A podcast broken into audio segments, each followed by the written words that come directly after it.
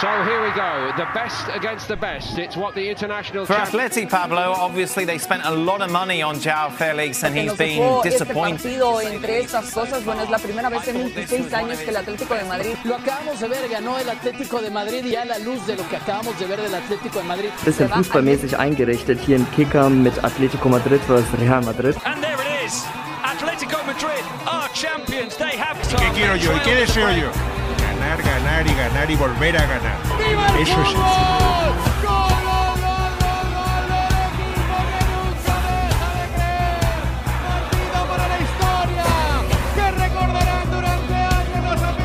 Esto es Más Atlético, el podcast del Atlético de Madrid, con Juan Pedro Manzano y José Vallés, Telecinco. ¿Qué tal, José? ¿Cómo vas? Hola, Juan Pedro. ¿Qué tal? Triunfo heroico ante el Valencia. Más que tres puntos de esta victoria, esperamos que renazca un Atleti que venía hundido tras las debacles en la Supercopa y la Copa del Rey. Lo analizamos enseguida, pero no os perdáis también la tronchante conversación que hemos tenido con Sampaio, el autor de los vídeos doblados más divertidos y virales sobre el Atleti que te encuentras en las redes. Pero ahora vamos con la tertulia.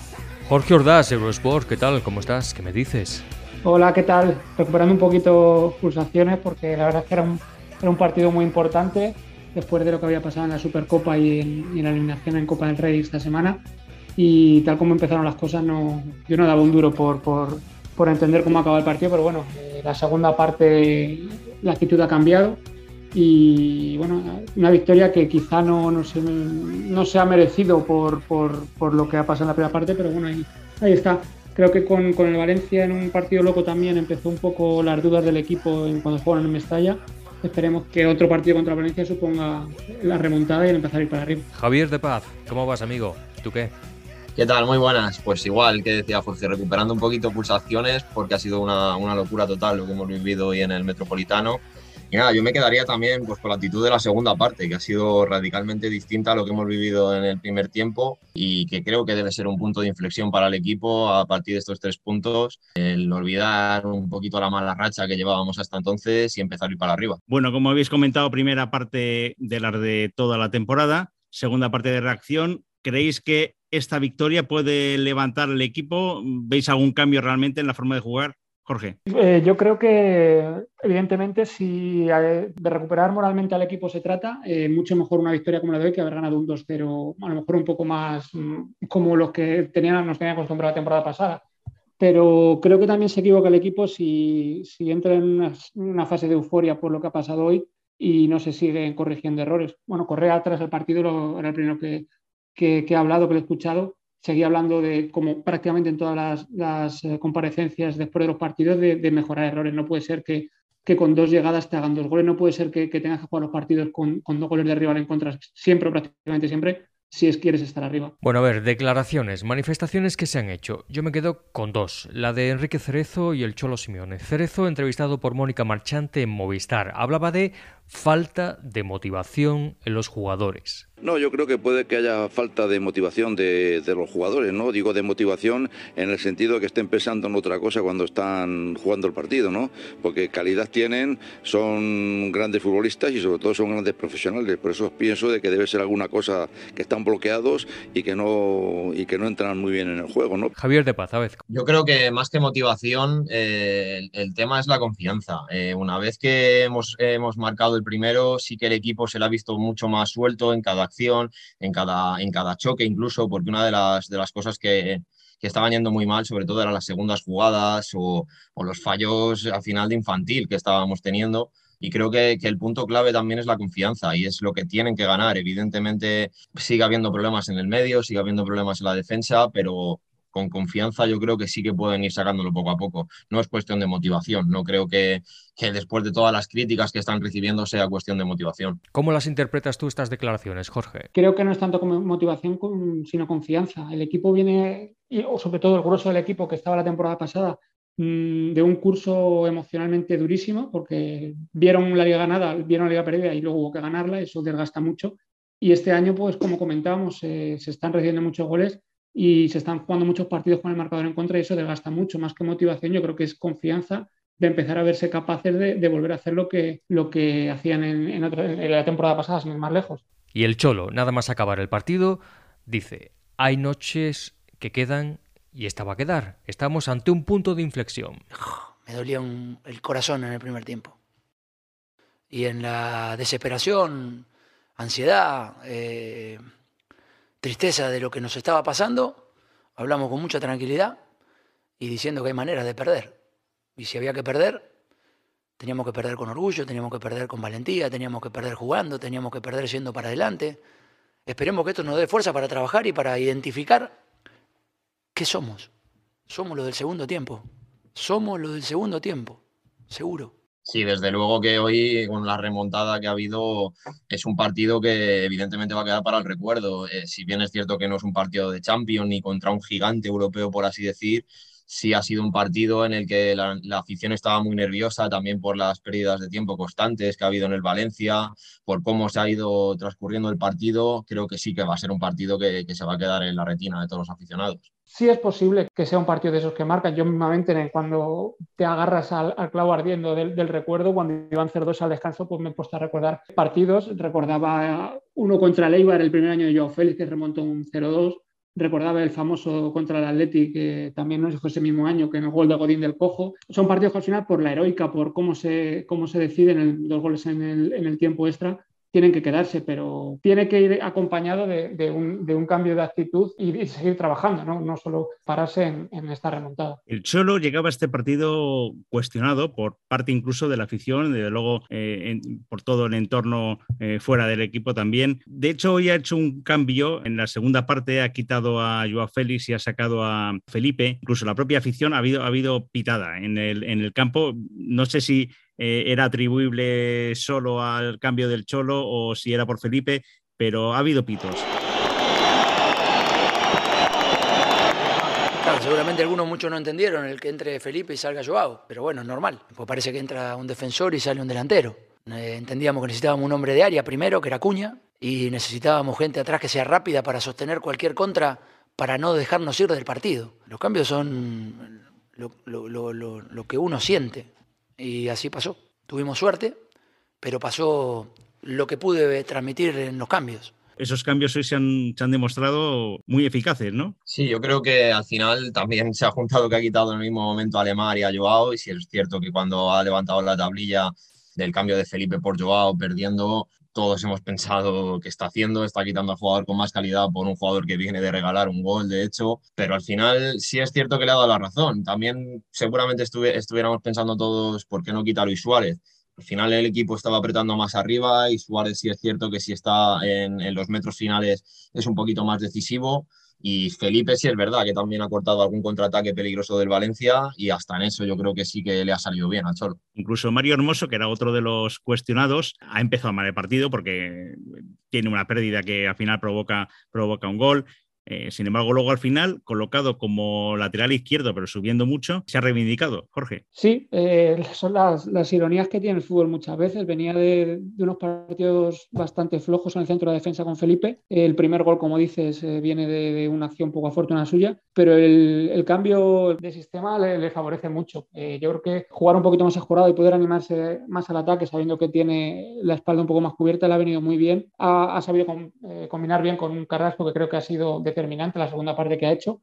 Y pues bueno, le ha premiado con ese gol que, que, va a ser recordado. Y el cambio puede ser bueno para él también, como decíamos, a nivel moral. Así que esperemos que si se recupera en esa posición en la que, en la que jugó también la temporada pasada, pues eh, será bueno para el equipo. Ya que lo planteas tú, Jorge, porque me parece que, que, merece el lugar de honor en más atlético en esta ocasión Yannick Carrasco. Particularmente a mí me parece que la segunda parte ha hecho lo que le ha dado la gana. Yo no sé si es incluso eh, que ha podido incluso hacer uno de los mejores partidos que ha tenido en el Atleti. ¿Creéis que, que me estoy viniendo muy arriba o es que en efecto lo veis así también? Carrasco, la segunda parte que ha hecho ha sido, ha sido sublime.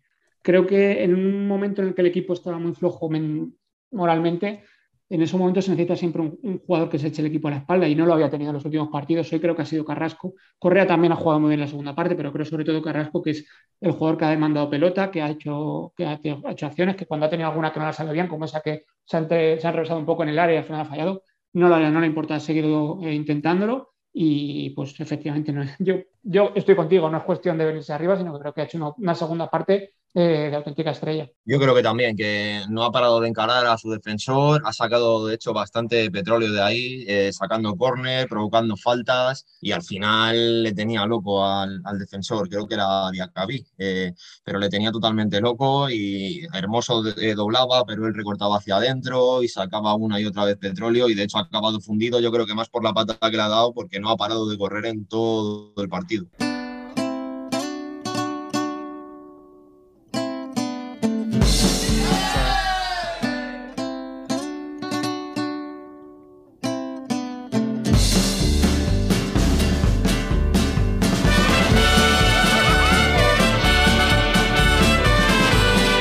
Más Atlético.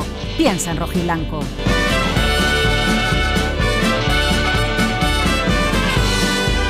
Quiero preguntaros una cosa. Hoy por primera vez se ha jugado en el Estadio Metropolitano con el escudo antiguo, con el que ya se jugó en San Sebastián. ¿Qué os parece el fervor que ha generado la camiseta y, si el club creéis que tiene que tomar nota de alguna manera? Yo para eso eh, personalmente soy muy clásico también y soy muy del, escudo, del escudo antiguo y yo creo que, que la propia afición ha, ha, respondido el otro día, creo que eran las, las 9 de la mañana de un martes que, laboral y estaban hasta arriba todas las tiendas y se agotaron ese mismo día.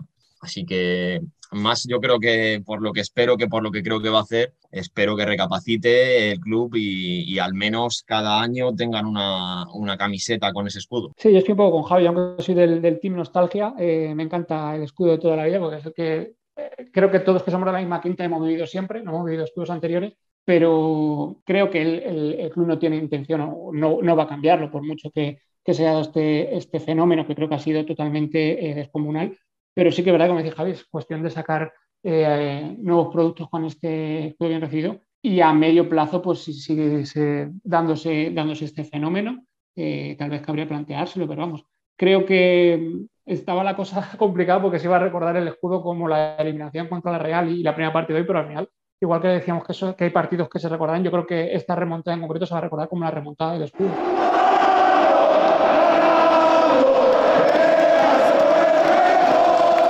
No quiero dejar pasar algo muy grave que sucedió en San Sebastián y que de haberle ocurrido a otro equipo habría generado sin duda un escándalo sin precedentes. Hablo del ataque al autobús del Atleti a su llegada al campo y el aquí no ha pasado nada de los responsables, el gobierno vasco.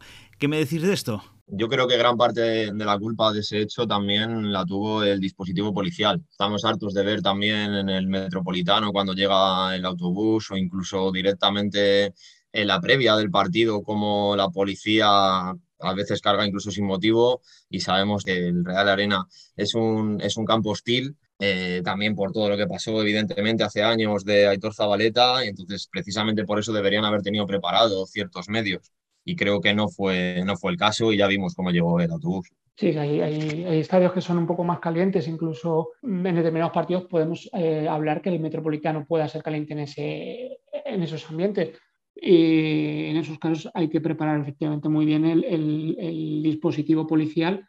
Las imágenes, vamos, no dejaban lugar a la duda. Eh, dejaron al, el autocar del, club eh, completamente vendido. No pasó nada, pero podía haber pasado algo, grave y creo que se ha pasado bastante por alto. Quizá a lo mejor porque había mucha resaca todavía con lo que había sucedido en el, en el derby sevillano, pero es un hecho que a lo mejor el hecho de que no, que no sucediese dentro de, del estadio como tal le ha, le ha, restado importancia, pero que me parece suficientemente grave como para darle más repercusión. A ver, Jorge, Javier, ¿qué esperáis de aquí al futuro más inmediato, que comienza con el partido contra el Barça?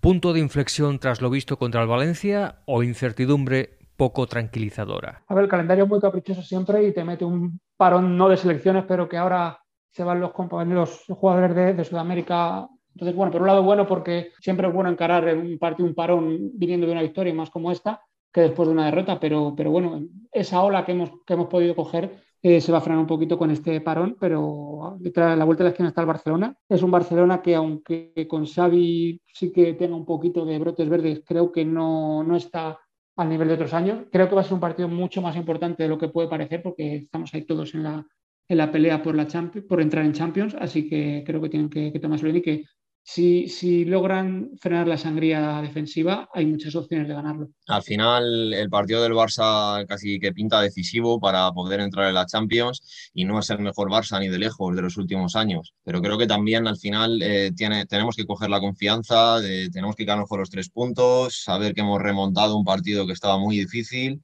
y sobre todo, pues en el caso de, por ejemplo, de los uruguayos, que Jiménez no vuelva tocado, que eso ya sería mucho, y que Suárez limpie un poco la cabeza y empiece a meterlas, que eso también será fundamental, claro. Oye, ¿y pensáis que para el próximo partido en el Metropolitano se habrán levantado ya los jugadores del Valencia, del campo? Alguno yo tenía mis dudas de, que fuese a levantar, pero no. Luego comentado alguien por ahí que los 10 últimos minutos han dado un ejemplo de lo que es levantarse rápido. Yo la verdad que no recuerdo una actuación tan lamentable de un equipo en ese aspecto, yo creo que hacía muchos años. Eh, en cada jugada había un tío en el suelo, cada saque de puerta o cada falta en su área eran cinco minutos hasta que le ha sacado, me parece que en el 84 ya la amarilla ya me Domenech y la actitud para mí ha sido lamentable, hasta que hemos marcado el tercero.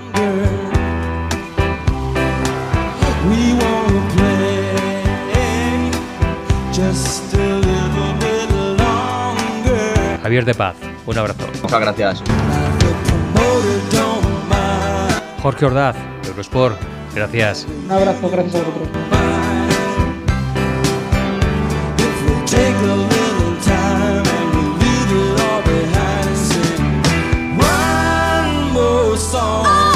Más Atlético, porque llevabas demasiado tiempo queriendo información de la Leti.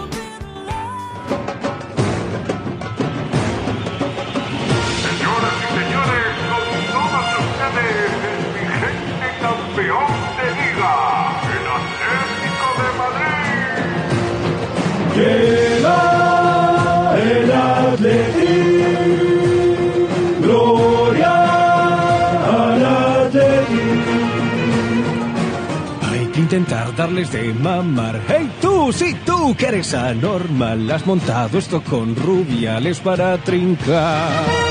Hay tipos con talento, con un enorme talento que además tienen la generosidad de compartirlo con los demás. Campeón, vamos con todo. Esto que escuchan seguro que les suena. Es una secuencia de la película Aladino con su música original pero con una letra adaptada para animar al Atleti antes de su frustrante viaje a tierras árabes. A los vascos lejos de aquí.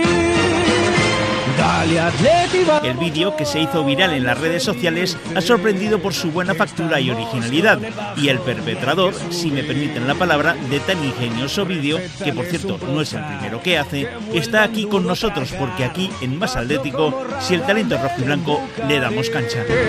¡Todas conmigo! a poner muy difícil. Es la historia de siempre. han dejado salir. Cosas del palco. Sin tener listo aún el recambio.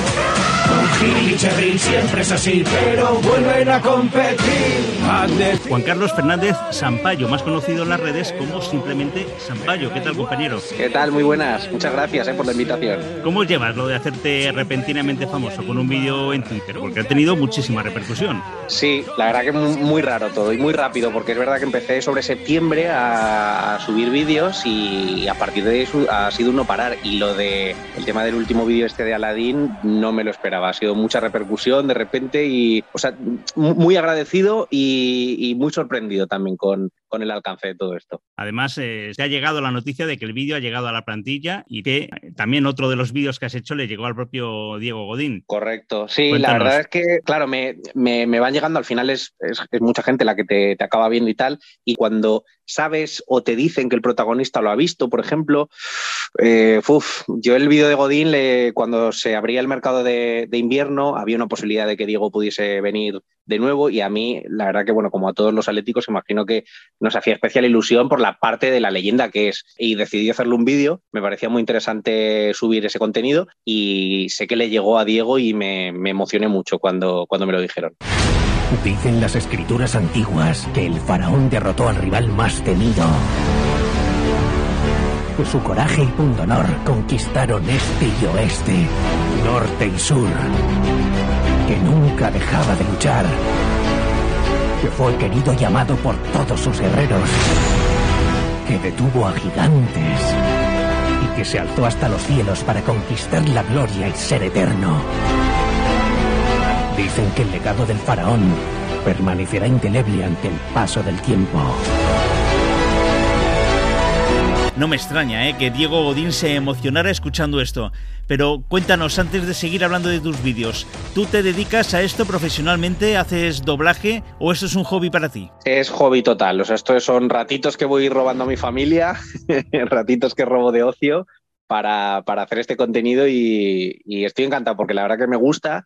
Eh, es practicar, o sea, todo es a base de práctica, lo, el tema del doblaje no, no es mi profesión ni, ni mi rama, pero me gusta mucho y, tengo un respeto brutal. Eh, lo, hago, lo hago como hobby, como afición y, nada, así, así espero que siga también. Son, como dices, vídeos que los doblas tú mismo con un montón de pistas de, de audio. Además, en el vídeo de Aladdin se ve ¿no? que utilizas veintitantas pistas de audio. Tú cantas, tú escribes los textos, editas el vídeo. Cuéntanos un poco cómo es todo el proceso creador de, un vídeo. Vale, bueno, hablamos del de Aladdin, si te parece, que es el que tenemos así más fresco en la, memoria. Eh, este en concreto yo creo que es un poco por lógica, ¿no? Se está jugando en Arabia la Supercopa de España y, hay una parte también de crítica en la red sobre por qué se lo llevan a este país y demás. Entonces, el tema de Aladdin yo creo que era casi cantado, o sea, tenías que buscar una referencia eh, en una película, en una serie o en algo audiovisual y se me ocurrió lo de Aladdin, que era algo muy sencillo. Y al ver en esa escena justo, al ver al protagonista de Aladdin, me pareció que se parecía yo a Félix y dije, oye, pues que puede quedar muy divertido. Dale, Atleti, vamos yo a felices, estamos con el bajo y hay que subir. Recétales un Prozac. Claro, elegí una, una, escena cantada. Entonces, bueno, me atreví a cantar, me estoy atreviendo a cantar últimamente, pero no, yo no le llamaría cantar a lo que yo hago, pero bueno.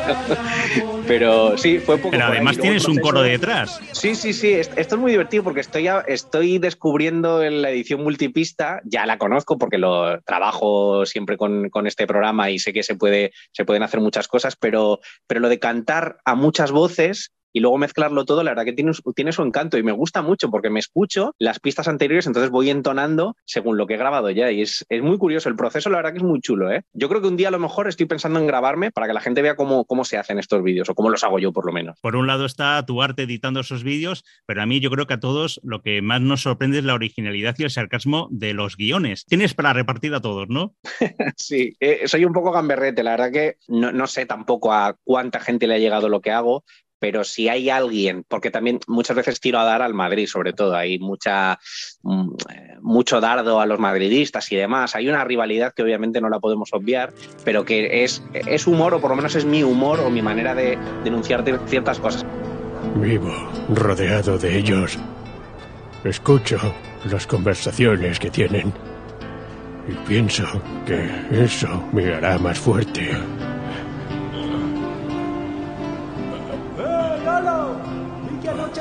A llorar, ¿eh? Sí, yo también escuché llorar a tus hijos. Damián, lloran cada vez que pasa el tiempo contigo. Eh, Lolo, ya que sales a correr, vete un poquito a la mierda. Primero tengo que pasar a ver a tu mujer, Matías. No habéis ganado ninguna Champions, ¿no? Nosotros tenemos 13. No, Isidoro, tú no tienes nada. Vives en casa de tus padres y estás en el paro tampoco, yo creo que no se ha sentido nadie ofendido. Y mi familia, tengo, tengo familia y amigos madridistas, y de las cosas más bonitas que me pueden ocurrir es cuando, cuando subo un vídeo y lo retuitean, por ejemplo, o me dicen que se han reído mucho, aunque les doy mucha caña. Entonces yo creo que ese es el espíritu que me gusta que, vean eh, los madridistas, por ejemplo, y con el palco también, pues alguna vez cae algún rejoncito también a, a Miguel Ángel o a Enrique. Bueno, eh, hay ciertas cositas que creo que hay que ser críticos. Si se hace con, si se hace con un tono así un poquito ácido y con humor, pues creo que, es bueno, además. Y ahora que no estamos pasando por nuestro mejor momento deportivo, también tienes palitos para los atléticos sin memoria. Individuos aparentemente sanos pueden sufrir cambios de conducta y razonamiento ante una debacle del Atlético de Madrid. Las patologías son ira, falta de memoria, impaciencia y crítica excesiva. sí. Ostras, es que llevamos muchos años muy bien acostumbrados y con el estómago muy lleno y, disfrutando mucho. La verdad es que tenemos que echar la vista atrás y hemos disfrutado mucho. Es lógico que en 10 años haya un momento complicado. Y si, ya nos retrotraemos mucho más, no es una frase hueca, es que los años de plomo fueron muy duros. O sea, hemos pasado, y yo, yo tengo 37 años, pero es que yo sé que la gente, los atléticos que tenéis más edad que yo, habéis visto de todo. Yo he visto cosas y he, sufrido, he llorado por el Atleti, pero es que ahora no, no puedo decir que lo estoy pasando mal con el Atleti. No sé, qué le, no sé qué le está ocurriendo, porque es verdad que se desinfla en momentos clave, además del partido, pero creo que tenemos que intentar no, no ser tan duros. Y los atléticos que tienen poca memoria, entiendo la crítica, pero creo que no debemos hacer el juego a, a la gente que desde fuera está intentando debilitar, porque hay gente que obviamente quiere que Simeone se vaya, porque no les interesa que Simeone siga. Y es lógico, yo tampoco querría que un entrenador como Simeone estuviese entrenando al rival. Debemos de eso cuidarlo un poquito más y se puede criticar, puede no gustarte Simeone, pero hay ciertas cosas que yo he leído de atléticos o que de, gente que dice ser atlética que, no sé, no, no, ni lo comparto ni lo acepto, ¿eh? no, no lo puedo aceptar, la verdad. Volviendo a tus vídeos, has hecho vídeos con secuencias de Hitler, con, con el de Aladdin, con el de con Rocky Balboa, pero ha habido uno que fue censurado por Twitter. Sí, y quiero decir con este vídeo, ese es un clip del día después de los compañeros de Movistar Plus, que eh, entiendo, yo, yo es verdad que a lo mejor ahí no sé si hice bien, pero eh, eh, eché la culpa a Movistar en este caso y no creo que Movistar ahí tenga ninguna culpa. Yo creo que eso es, es el propio, la propia red social Twitter que tiene un algoritmo que esos vídeos directamente los, los capa.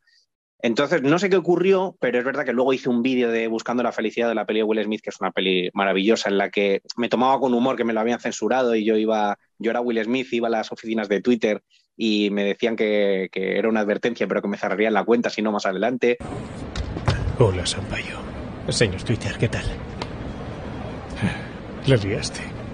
Ya la pude el ascensor. Era un vídeo muy divertido, yo me lo pasé muy bien haciéndolo y creo que a la gente le estaba gustando. Entonces me dolió un poco por eso, pero entiendo perfectamente que es un, es un algoritmo que te capa este tipo de vídeos. Hay cuentas que, les han suspendido además por subir este tipo de contenido de, fútbol, de partidos, en los que se ven cosas de imágenes de partidos, pero que no, no tengo ningún problema con Movistar, ni mucho menos. Es todo cachondeo, ¿eh? Es que soy un gamberro, eh, no lo puedo evitar. Lo siento mucho, pero es que me sale solo lo del tema de ser un gamberrete. Aunque creo que no son términos inventados por ti, pero en tus vídeos has convertido ya en argot rojo y blanco algunos términos. Quiero que me expliques brevemente qué es la mamatoria y el biberón palanquismo.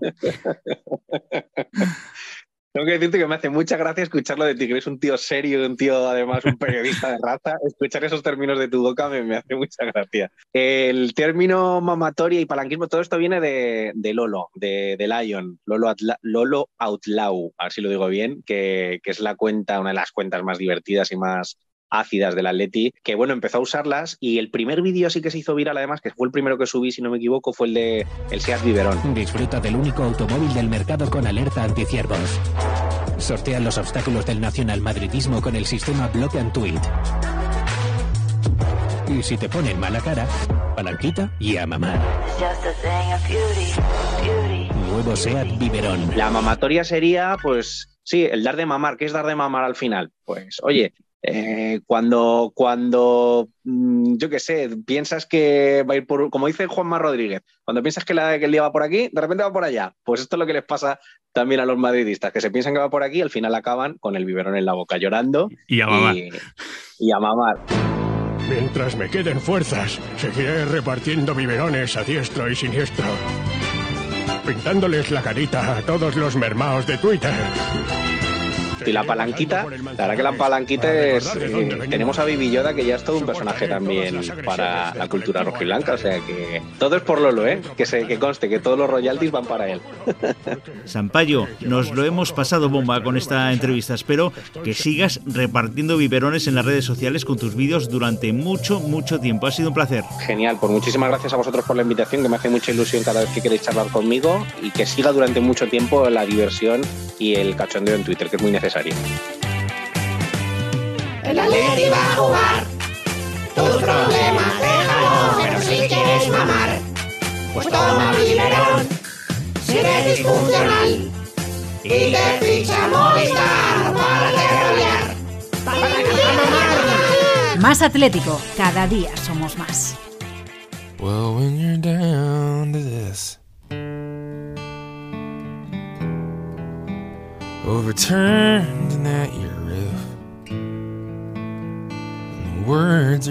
El fútbol ha interesado a todas las capas sociales y es quizás el único nivel de nuestra vida ciudadana en el que el acaudalado vicepresidente de directorio no tiene a mal hermanarse en el alarido con el paria social. Un estadio de fútbol vacío es un esqueleto de multitud. Alguna vez tuve sueños de fútbol, ¿para qué voy a negarlo? Pero en realidad yo soñaba más con mujeres que con goles. Una vez el padre del Che Guevara me contó que él atajaba para tener a mano esos inhaladores gigantes que se usaban antes. Él los ponía en el palo, entonces en cuanto lo necesitaba, se corría unos pasos y listo. Quizás yo fui arquero por la misma razón. Ojo, no fui ningún futbolista destacado, nada más que jugaba con los amigos.